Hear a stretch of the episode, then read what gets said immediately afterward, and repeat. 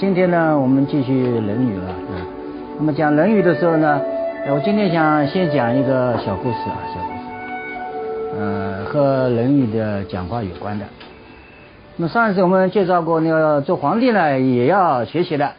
宋代的皇帝赵匡胤，开国皇帝。那么今天我要讲的是开国宰相，就是和那个赵匡胤一起的啊，叫赵普这个人啊。那么这个赵普这个人呢，他从小呢家里也不是很富裕的，也是很平平常常那个家庭，所以读书也不很多。但他有一句名言，一句什么名言呢？半部《论语》治天下，半部《论语》治天下，哎呀，很有名的啊。如果你懂得中国古代的那个传统的话呢，这句话一定记得住的，叫半部《论语》治天下，哎，很有趣啊。那么，哎，呃，书上记载。啊，如果这一天有一个国家大事，那么一时呢无法决定的时候呢，哎，因为他是宰相了，相当于国务院总理了，他不在战时的时候，你放一下，我明天再来啊做这个处理啊处理。哎，他回到家里以后呢，哎，到自己的书房里去了啊，到这干什么呢？哎，他里面有一部书，好好像是治国秘籍那个样子啊，怎么搞呢？哦，他就翻翻，哎，翻翻呢，第二天呢。哎，他就有决定了，决定了。哎，很奇怪啊，很奇怪。哎，那么他家里面嘛有很多那个为他服务的人了，因为他是宰相了，是吧？哎，那么每一次看到他愁眉不展有事情的时候呢，他都到书房里去，哎，翻这本书的。他想，哎，他有哪一些啊什么秘密呢？哎，他反正要跟他打扫书房了，去看一看。一看台子上，《论语》，《论语》。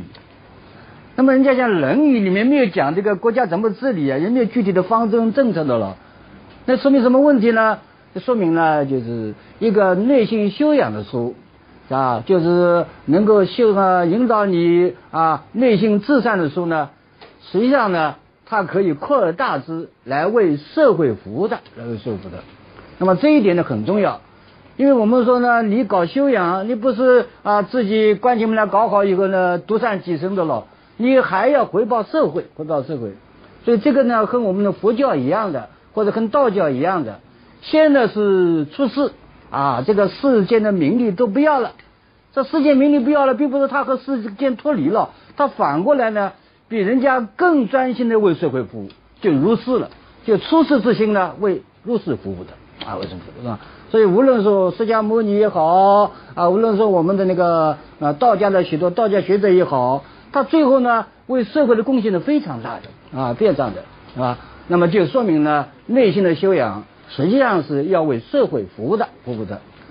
那么这是赵普的这个故事呢，就告诉我们的哦，他以前呢没有读什么书啊，年纪很轻的时候呢，家里也不是很富裕，是吧？因此呢，他没有读什么书，所以讲了半部《论语》治天下。这个这半部《论语》呢，它有两段意思。第一段。他书的不书读的不多不多，懂吗？很谦虚，很谦虚。实际上呢，他肯定书读的比我多了，对吧？很谦虚了。下面呢，治天下，那么也就是学人语干什么呢？就是为了为社会服务啊，为整个天下服务啊，并不是我关在家里面的。那么讲了这个以后呢，我们再可以往下讲。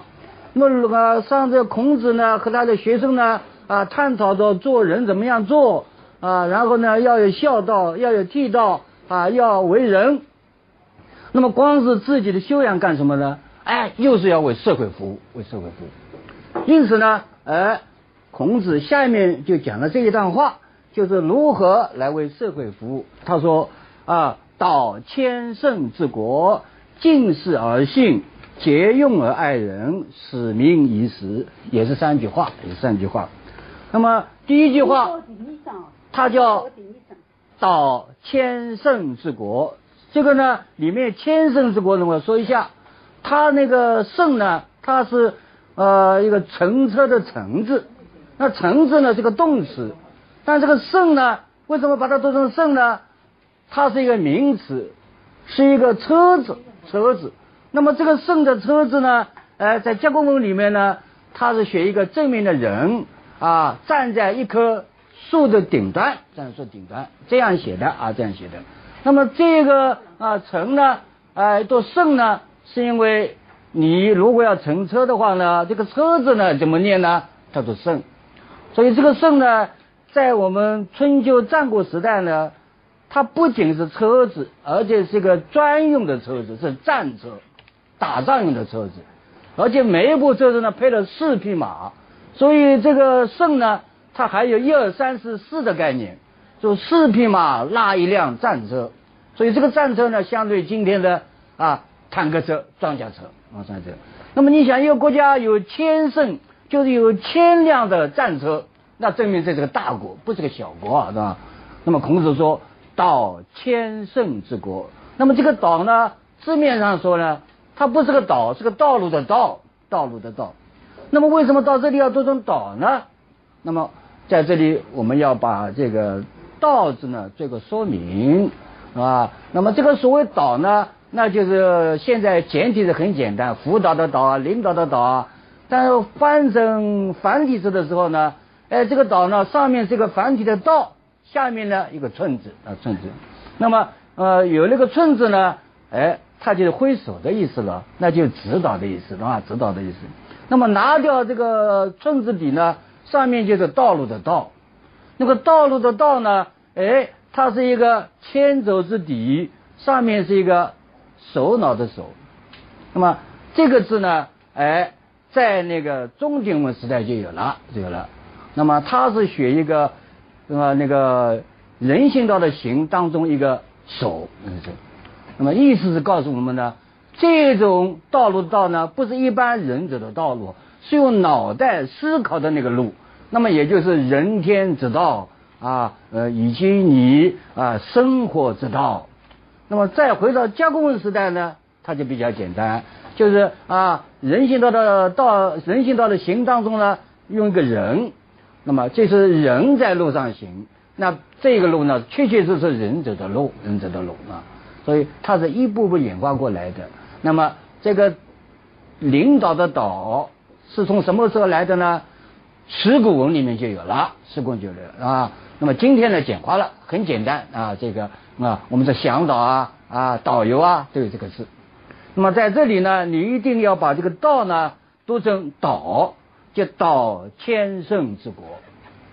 如果你叫“道千乘之国”的话呢，那就不对了。所以他这个“道”呢是指导的“导”，领导的“导”啊，呃，是这样一个意思。那么孔子呢，他意思就是说，哎，你学问很好了啊，内心修养很高了，那干什么呢？你就要为社会服务，比如说给你一个大国，一个千胜的大国，那么你如何领导这个国家呢？你如果把这个国家走上正道呢？这就是你要用你的学问来为这个国家服务了。那么既然要为这个国家服务，那么他说要干什么呢？他开始有一个务虚的一句话，叫敬事而信。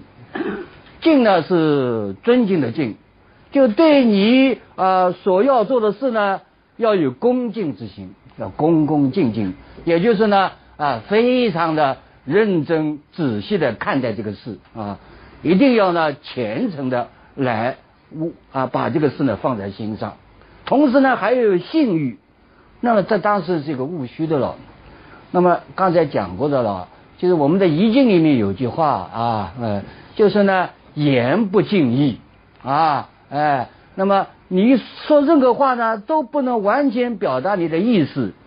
那么孔子讲的尽事呢，他就两个字，到底怎么叫尽事呢？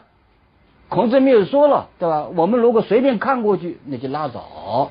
但实际上呢，哎，我们要对这个尽事呢，做一个一番的理解理解。什么叫尽事呢？我想起魏武帝曹操。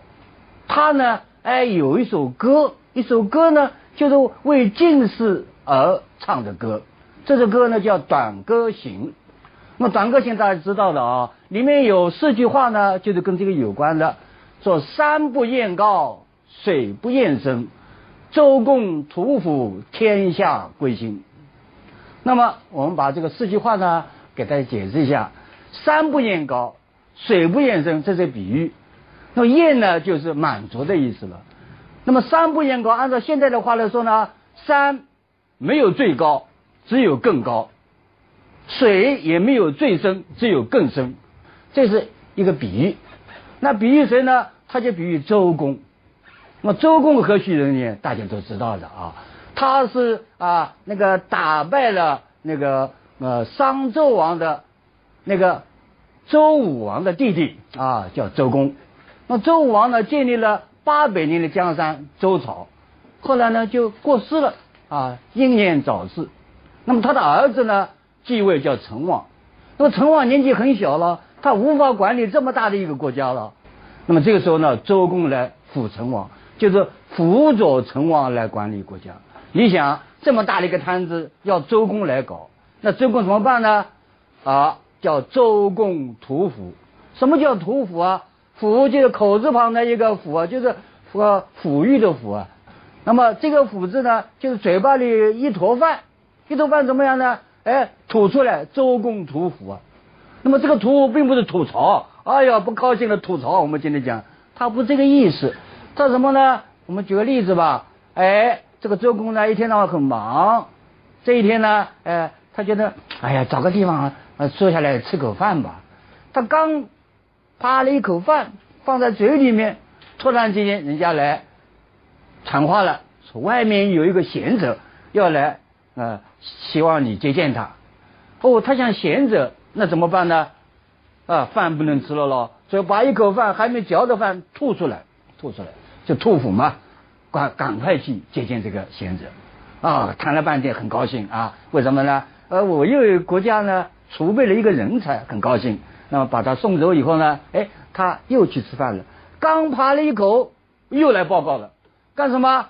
外面有人报告国家大事啊，需要你马上做决定。哎呦，这个东西也不能耽搁了。哦，又把一口饭吐出来啊，吐出来。那么这样的话呢？哎，反复了三次，叫周公吐哺啊。因此呢，曹操呢就想起来，哎，我现在要。把这个战乱平人的这个世界把它摆平啊，要使国家统一安定哦，这个事情呢很重要。那么我要啊认认真真的做这事，叫进士。那向谁学习呢？这就唱了这首歌啊，短歌型的这首歌，怎么唱呢？刚才讲过了是吧？山不厌高，水不厌深，周公吐哺，天下归心。就是你要像周公这样啊。把吃饭放在第二位，把国家大事放在第一位，这样的话，天下老百姓才会跟你去把这国家安定下来了。如果你没有这样一个近视的心情，那你这国家搞不成的，搞不成的。哎，但是你光有这种心情办事，但老百姓还没有建立一种信誉，你还是办不成的呀，办不成的。所以，一个国家的那个政策啊，国家的制度啊。哎，你都要取信于民了，是吧？所以这个也很重要。我就想起来了，那个战国时代啊，那秦国后来为什么这么强大呢？因为秦国呢，啊，他请了商鞅来做宰相，说商鞅很有名啊，他是变法，所以这个变法呢，他也有顶层设计的了，对吧？现在讲起来，呃，他有一套啊新的法律怎么样，怎么怎么样写的完完整整的。那么，这个完完整整的法律已经定好了，他不忙着去公布，为什么？因为以前的旧法早就有了，老百姓都已经非常的啊熟悉了。哎，你现在来一套新法，你是不是能够做啊？行不行得通啊？老百姓未必相信啊，对吧？于是乎呢，他想了个办法，他呢用了啊一根啊三丈长的棍子，放在那个首都的。那个呃市场，我们今天讲起来农贸市场了。这个南门放了一根棍子，还贴了一个告示，说有人如果把这根棍子从南门啊啊移到北门的话呢，奖赏十斤，十斤的大概很多了，很多了，懂吗？哎，人家呢很多人走过来一看这个告示，哎，蛮滑稽的啊！哎，这根棍子移过去嘛，很简单了。那怎么要十斤呢？肯定不是真的啊！啊，我如果移的话呢，反而倒霉了啊！好，过了好多天呢，没人来啊，移这根棍子。好，又贴了一张告示，说有人能够为我把这根棍子从南门移到北门，给五十斤，提高价码了啊！提高价码了。哎，这样的话，人家说哎，有钱人是鬼推磨啊，是吧？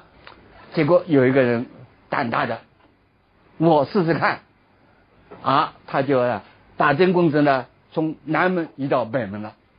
嗯，这个商鞅一看，哎，居然有人敢这么干了，哎，我就要实行诺言，所以把他呢那个五十斤的那个奖赏呢，哎，一分不落的啊给了这个大胆的这个移这个棍子的人。这个事情一搞以后呢，哦，人家讲商鞅这个人呢，确实是言必行啊，呃，行必果的人。那么到这个时候呢，商鞅觉得，哎，这个信呢可以了，所以呢，他就把他的那个变法的一套那个法律呢，就公布出去了，公布出去了。从这里看出来呢，呃，孔子到千乘之国，进士而信呢，虽然只有四个字。但是呢，内容非常丰富，非常丰富。那么这个四个字讲了以后呢，他还讲了一句话，叫“节用而爱人”。节用呢，哎，那就是啊，你办公费用了，对吧？这个倒很通俗，对吧？你办公就要费用的喽，那么这费用要节省的用。那么今天讲起来，所有的钱都纳税人的钱呀，对吧？你能够花一块钱的，你不要花一块一毛呀，还要爱人。那么就是不但是物要爱，人也要爱。比如说你的那下面的干部啊，家里面有事情了，你要想到哦，哎，你去为家里面啊，那把事情处理了。譬如这个干部生病了，哎，你要去休息啊。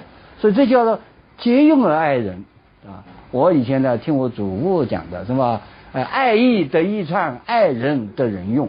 你必须爱他，哎，他才呃对你有情感呀。是吧？是这样的，所以你做一个国家干部，对吧？呃，你指导一个千乘之国，如果你不节用、铺张浪费，你也不爱人，随便的赐换人家，人家呢就不会卖你的账了，怎么卖账？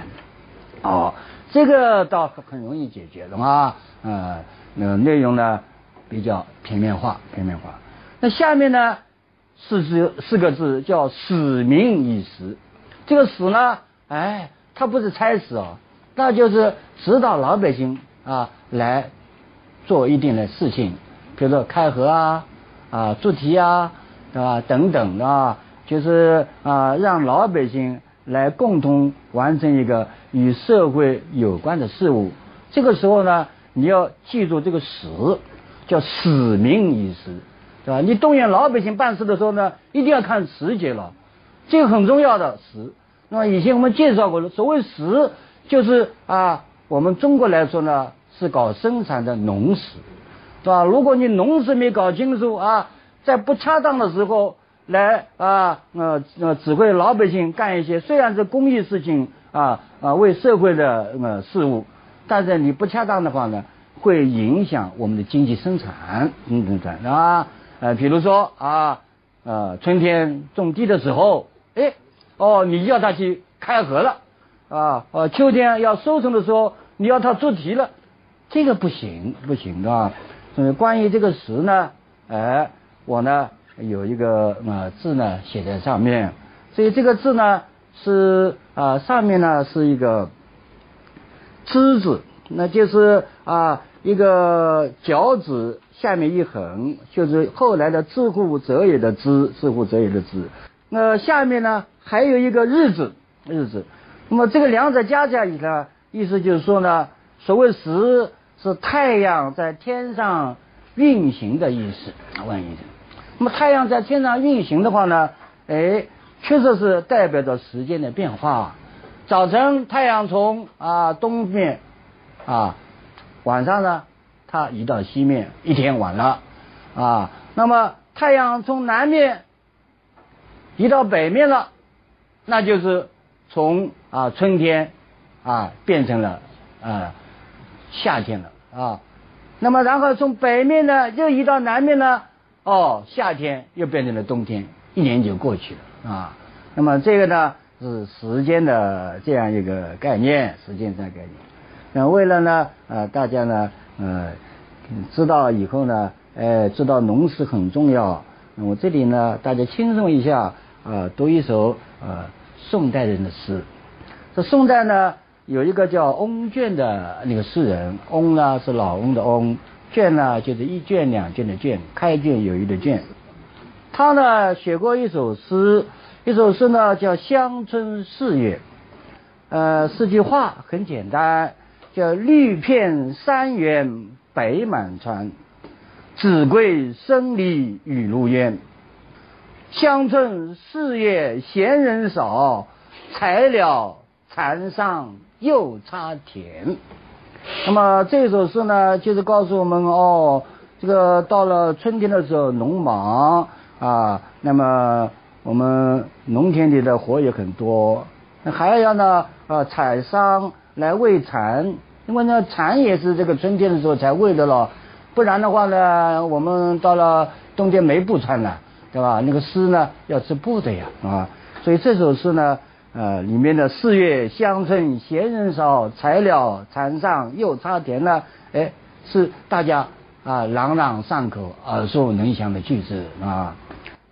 你想诗人他也懂得啊，这一个呃农诗很重要。如果作为国家干部，这个都不懂吗？不是的，许多的很简单的道理，一辈子你都要搞不清楚的。比如说。啊，这个《新唐书》里面啊记录了一段事情，是什么呢？春天来了，这个时候呢，有个地方长官是一个刺史，这个刺史就是今天的县啊省长一类的官员。哎呀，他想有啊柳暗花明啊啊哎哎，他这正是开心的时候啊，所以他发了雅兴啊，说是要去游春。于是乎呢。他不仅一个人游春，叫大家一起来，所以召集了一番亲戚朋友，于是呢包了一条大船，于是开始呢从省城啊开始呢外面游览了，游览了，啊这个船呢啊慢慢慢慢行啊，行到四十里以外，到了一个地方叫昌邑县，昌邑县，这昌邑县呢这个水呢，哎它是个溺水，它它上不上去。于是乎呢，就好像我们长江三峡那个背堑呢，他就想找人来背堑。那么他反正是省长了，对，号令很容易了，他就找这个昌邑县的县令来，就是我们说县长啊，一个省长找县长，那县长怎么来了。他跟县长说：“哎，说说哎，他说你帮我呃找几个就是背欠的啊，我现在这个船过不去，对吧？这个县令呢叫何啊，人口何。”啊，然后呢，叫叫何易鱼，就易容易的易，鱼是两横一竖一钩的那个鱼，叫何易鱼呢？哦，听说这个省长要提出意见，所以要找一个被堑的，说这个没问题啊，没问题是吧？好，他就找了，过来一会呢来了，啊一个纤夫啊，穿着那个纤夫的衣服啊来了，然后就被堑了，被堑了。哎，他这样一走过以后呢，那个省长一看。好像有点那个脸熟，那个走路的姿态，他也觉得很熟。哎呦，他说这是谁呀？哦，想起来了，这就是县令呀，这县令啊。哟，他就把他找过来，他说你这里没有人了，是要你来背信干什么？我不是要你背信啊。好，这个何义于县长呢就说了，说现在呢正是春天农忙的时候。我号召大家耕田、种地、养蚕、摘桑叶，说这个都忙不过来，我不好意思叫他们来呀。那么现在你县长、省长要这么干嘛？说我也不能够说是违背你的命令了，所以我自己来干，是吧？哎，我自己来干。所以这样一来的话呢，那个这个这个省长呢，一听这话呢，脸上红一阵白一阵的，是吧？不好意思了啊。哦，于是乎呢，好好好，啊，对不起，对不起啊。于是乎呢，打道回府。那么可见呢，你做了一个省长的话呢，你一定是修养很高了了，是吧？不然你怎么做到省长呢？对吧？哦，连这一点都不懂啊。所以那孔子呢，哎，他这样讲是有道理的，懂吗？并不是说，呃，这个很容易的使命一时啊，这个不是很容易的事情吗？你怎么还搞不清楚呢？哎，到时候人会忘的。人会忘的，所以孔子呢就讲了这三句话：说子曰，道千乘之国，敬事而信，节用而爱人，使命以死。所以这三句话呢，他意思就是说呢，我们已经讲了，呃呃，大家要啊搞内心的修养啊，要搞至善，干什么？就是为社会服务呀。如果给你一个大国，你怎么干？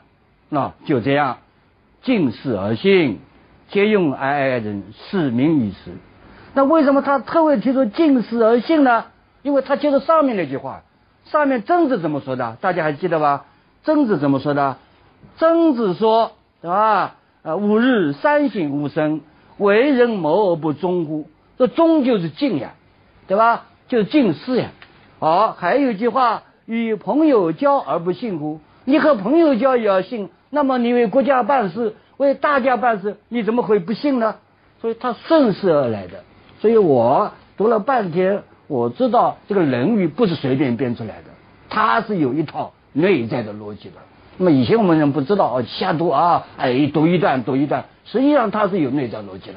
他说你为内心的那个修养这么卖力，那你就要把它来为社会所用，为社会所用啊。你说要讲信，哎，我为社会要讲信；你说要讲忠，我就要尽事。所以顺势而下，嗯，下，对吧？那在这里呢，呃，我要把它引申一下。哎，我觉得呢，呃，作为一个人来说呢，他也要啊，使命一时。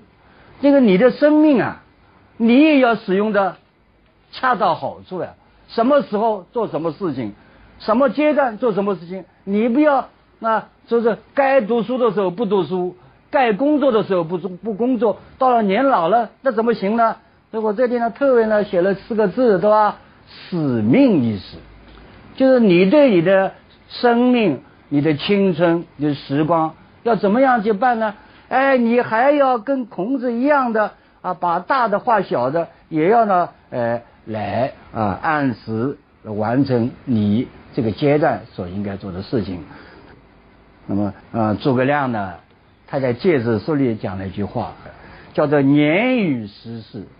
所以年华，你不要以为它永远在你身边的呀，年华呢。它会和时间的流逝一起流逝，哎，你一定要抓紧。年轻的时候要读书啊，壮年你要为社会服务，这都是啊，这个孔子讲的使命已时的那个具体化，是吧？因为你自己都不能把自己的青春给他掌握好、使用好，你怎么能为国家服务呢？那不可能的，不可能。你怎么能够为社会服务呢？也不可能，这也不可能。那么像这种问题呢，我就想起谁说的呢？哎，想起苏东坡讲的。苏东坡呢，记得有一次呢，他和他的朋友一起看菊花啊，看菊花。那么看了以后呢，呃，有些呃朋友说，哎，我们回去了吧？那么苏东坡呢是，慢一点，慢一点，我们再看一会。他写了一首诗，里面呢，呃，最重要的一句话呢，就是“明日黄花”。蝶也愁，今天的黄花，今天的菊花很漂亮，是吧？哎，你不要不看啊，仔细的看，抓紧时间看。过了今天，过时不候，明日黄花。到明天再来看这个菊花呢，花谢了，连蝴蝶也不要看了，蝶也愁，蝴蝶也觉得不好看，是吧？吧？皱着眉头不要看了，懂吗？那么你想，青春过了，不是蝶也愁啊，你自己要愁的。啊，你自己也会愁的啊。那么应着呃那个李白的话呢才对。李白怎么说的呢？啊，说人生得意须尽欢，莫使金樽空对月。人生得意呢，就是青春当时了。最得意是青春当时，不是你赚多少钱啊，是吧？比青春，我现在青春年少，年富力强，那真是太开心了，人生得意。那么这个时候你要尽欢，怎么要尽欢呢？把你青春用到恰到好处，用在刀口上，是吧？下面还有一句话：莫使金樽空对月。不要把你的那个大好的青春啊，像精致的酒酒樽一样的空空的对月亮，什么也没有干，对吧？应该是好好的干一干你应该干的事，那干的事。哦，这是呢，呃，我在这里呢，稍微把孔子的话引申一下啊，那么仅供大家参考。那孔子讲了这些话以后呢，哎，孔子这个人呢，哎，他是很会教育人的。他又把话锋一转，是吧？我们来指导，来领导，来一个为国家服务。说归根到底呢，你还是要有内心修养的，是吧？他还是个内心修养的问题。你敬事而信，兼用爱人，使命一时，为什么能够做到呢？你有内心的修养。所以孔子，我接下来说，弟子入则孝，出则悌。敬而信，泛爱众而亲仁，行有余力，这一学问。这次讲了一大段话，这一大段话呢，都是讲人生修养的事。哎呀，当然这些话呢，还是前面的话重复啊。不过这个重复呢，又有新的内容。他讲了弟子入则孝，出则悌。那么这句话呢，我要跟大家讲一讲中国的叙述语言啊，它有一个叫做互文的那个修辞方法。互文呢，就是上下两句话要串在一起讲，如果不串在一起讲的话呢，你就不通。说入则孝，就回到家里面要孝敬父辈，那么你出外呢，啊，那就是欺凌那老弱病残了，那不对。那个出则悌，出去呢啊要谦虚，家里就和那个呃兄弟姐妹打架了，那不对，懂吗？所以这个入和出呢。它连贯的是孝和悌，就是不管你在家，也不管你到外面去，社会上都要有孝和悌的修养。对老辈的要呃给他帮助，对同辈的呢要有一种谦虚的精神。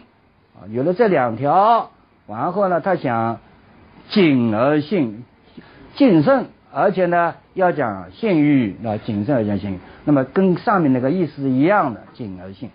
谨而信下面呢，还有一个泛爱众，这个呢要讲一讲，我看一讲。因为谨而信前面已经跟那个敬而信的意思差不多，我们就不介绍。一个是指内心的修养，是吧？但泛爱众的话呢，众字，我在这里呢，啊，给大家写了一下，它是一个太阳下面有一群人，他在干什么？在大田里干活。啊，这种呢，在古代的一种奴隶，他是在田间劳动的啊。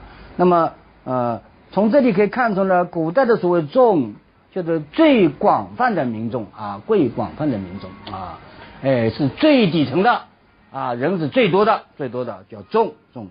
那么泛爱众呢，那就我们叫大爱无疆，随便什么人啊，只要是啊民众，我都要爱。对吧？没有任何的那个条件，也没有任何的限制。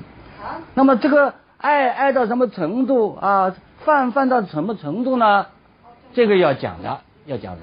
这个要讲的话呢，哎，中国人呢，呃，有一个很有趣的一个个说法，就是不为良相，当为良医。就中国古代总是讲的是吧？哎，你啊，读书干什么？读书呢，要为社会服务，最好呢做总理了，对吧？但你做不成，干什么？你就要做一个好的医生，医生也是为大众服务的，对吧？大众服务的。那么这里呢，我就介绍一个我们的医生的里面的一个非常了不起的人物，啊，叫申思邈。这孙思邈呢，哎，他是一个药王。中国药王呢，被称为药王的是三个啊，一个是神农，一个是扁鹊，还有一个孙思邈。神农、扁鹊倒是传说中的人物，但孙思邈是真实的，对吧？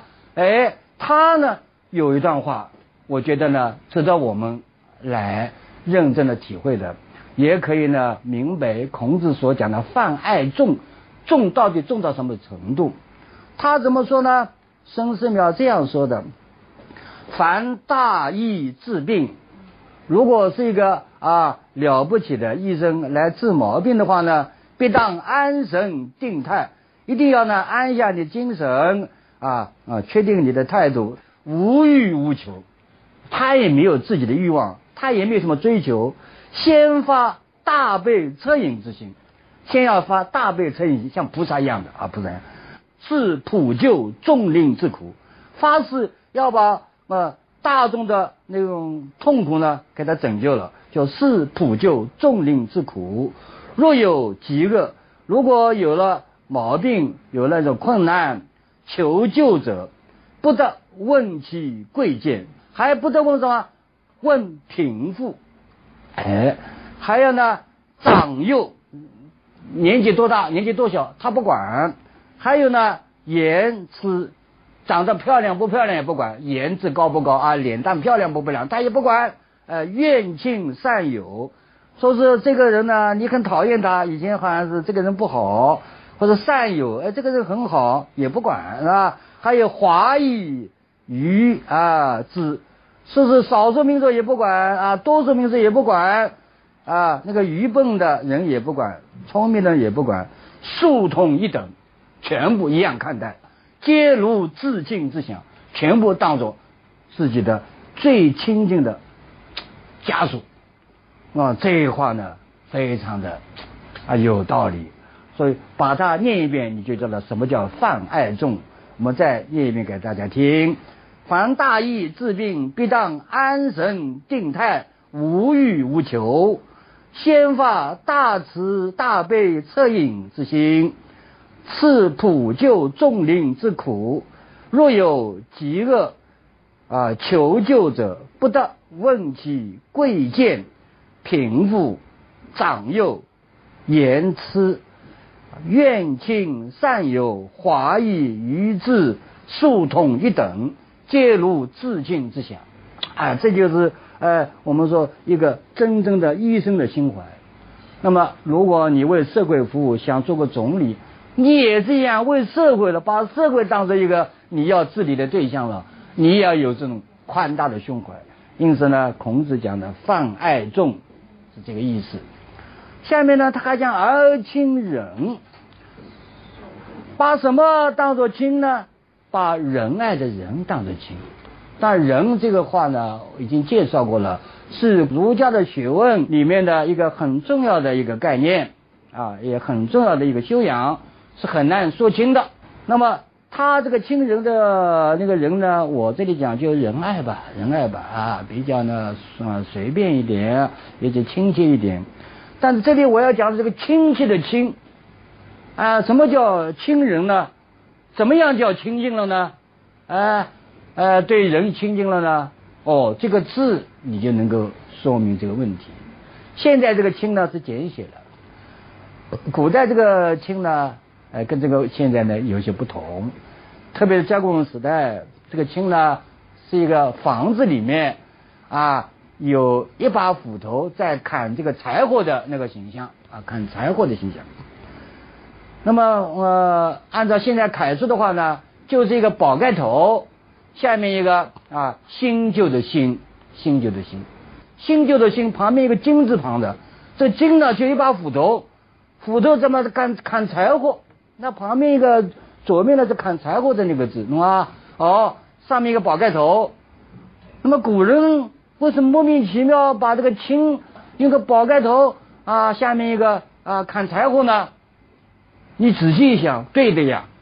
所谓宝盖头是一个房子，所谓房子就同在一个屋檐下，啊，同在一个屋檐下，是吧？然后呢，砍这个柴火，柴火干什么？不像现在啊，我是不是烧饭用煤气？啊，用天然气，他用柴火烧饭的了，所以这个下面啊，那个新旧的新，实际上就是那个我们讲的薪水的薪了，薪就是柴火了，那水嘛就是喝水了，对吧？呃，我们以前这个给你一些薪水，那就是给你一些柴火啊，能源，给你水，你可以生活了了，对吧？